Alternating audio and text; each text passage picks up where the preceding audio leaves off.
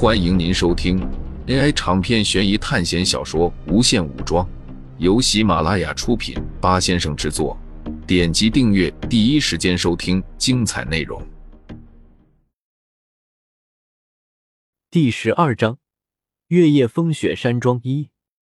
过了一天一夜，孟凡奇从昏迷中醒了过来。咦，发生了什么事？为什么你们都这样看着我？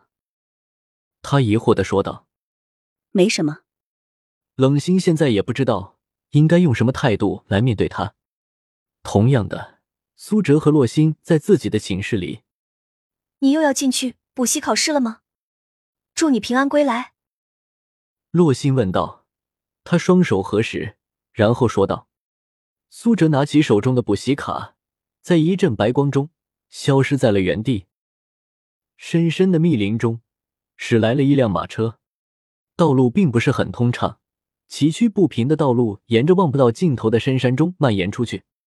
车夫望着远处的黑云，一脸担忧的说道：“今天晚上可能就会下起大雪，客人，您确定要今天赶到摩尔山庄吗？”从马车里传出来年轻男人的声音：“麻烦了，今天晚上必须赶到。”车夫听到了后叹了一口气。继续驾驶着马车朝着前方走去。苏哲坐在车里，他来到这个世界还没有一个小时，从一开始他就降临在这个马车里。古朴的年代感，还有西方国家惯用的雕刻艺术，让苏哲明白自己来到了某个中世纪的西方小国。手环给出的任务是今天晚上必须到达一个叫做摩尔山庄的地方。当然，苏哲肯定是不知道这个摩尔山庄到底在哪里。但是这个车夫显然是知道的，老先生，你知道摩尔山庄是一个什么地方吗？苏哲在来到这个世界后，第一时间问道：“你不是要去哪里吗？怎么会不知道呢？”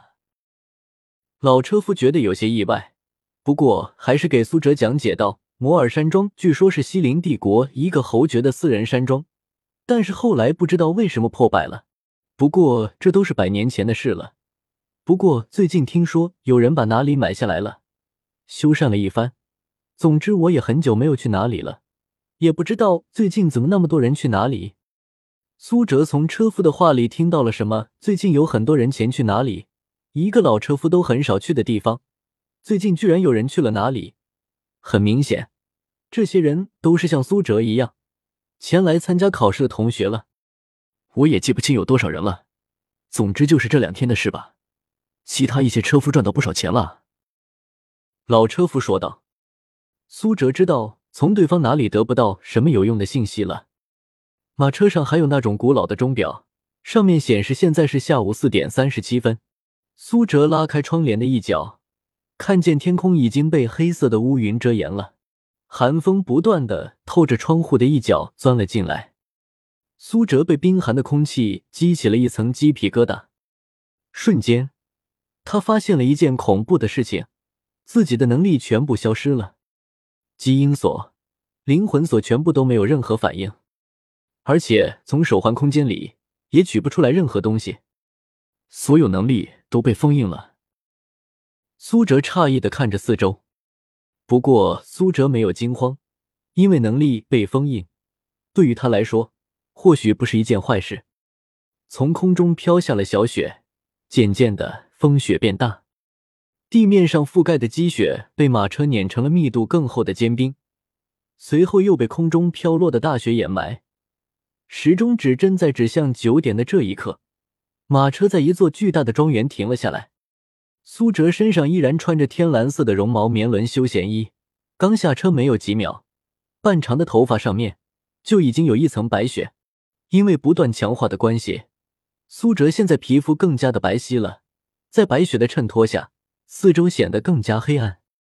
他的眼睛虽然没有像动漫人物一样的那种大眼睛，但是半眯着也是十分好看，像狼一样，有种猩红的血色在泛滥。老车夫在送苏哲到之后就离开了，因为根据他的话来说，这场雪要下好多天，越到后面越大，如果现在不回去的话。可能要等很久了。马车在苏哲的注视下，慢慢消失在黑夜中。吱呀，沉重的大门发出了难听的声音，就像是用指甲抠粉刷的墙壁一般，让人难受。从里面走出来一个苏哲不认识的女生，她不是很高，大概也只有一米六五左右，相比于一米七八的苏哲，矮了小半个头。你是来参加补习考试的吗？这个女生率先说道：“先进来吧，外面很冷。”好的，谢谢。苏哲最后再向外面看了一眼，随后转身进入了房间内。房间里面很暖和，而且十分宽敞，随处可见的精美装饰让苏哲怀疑这里根本就没有荒废过。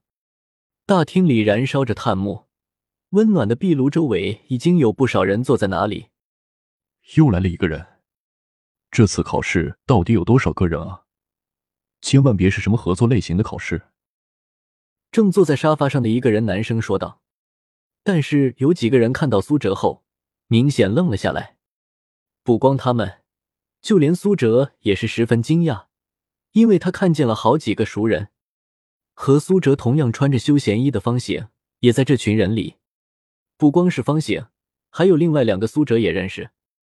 最开始在 S 级班见到的另外一个女同学柴雅静，她一头黑色的齐刘海长发，正的坐在窗户边上，安静的看着窗户外面的大雪。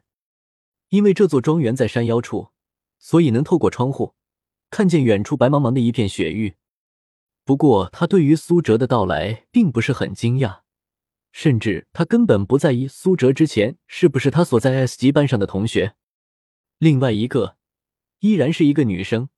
不过苏哲也是很久没有看见过他了，在入学考试中采用了一些手段的何月，苏哲差一点以为他已经死在了某个世界，但是突然在这里见到了他，他还没有死。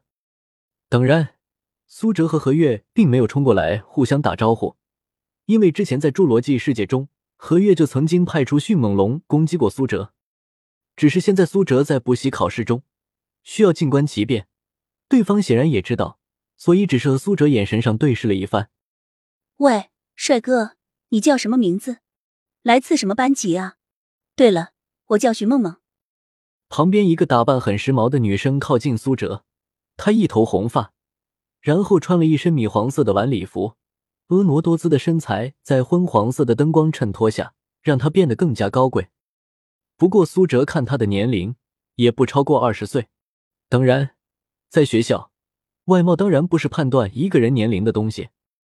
自从苏哲兑换了各种强化后，他的外表就一直保持在十八九岁的年轻模样，看起来水嫩水嫩的。其实苏哲可以将自己的外貌改变一点，但是他觉得自己的外貌其实是具有欺骗性的。谁能想到一个外表甚至有点可爱的男生，居然是一个手上沾满了鲜血的战士？苏哲并没有理会那个叫做徐梦梦的美女，这里的人。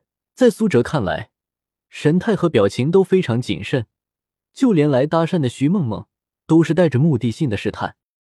也就是说，在这里的人几乎都是学校中实力强大而且比较资深的同学了。就在这时，门外传来了急促的敲门声。刚开始给苏哲开门的那个女生跑过去打开了门，从外面进来了一个嘴唇已经有些发青的男生。随着这个男生的进入，整个房间的气息突然发生了变化。苏哲感觉自己好像被几双阴寒的眼睛注视着。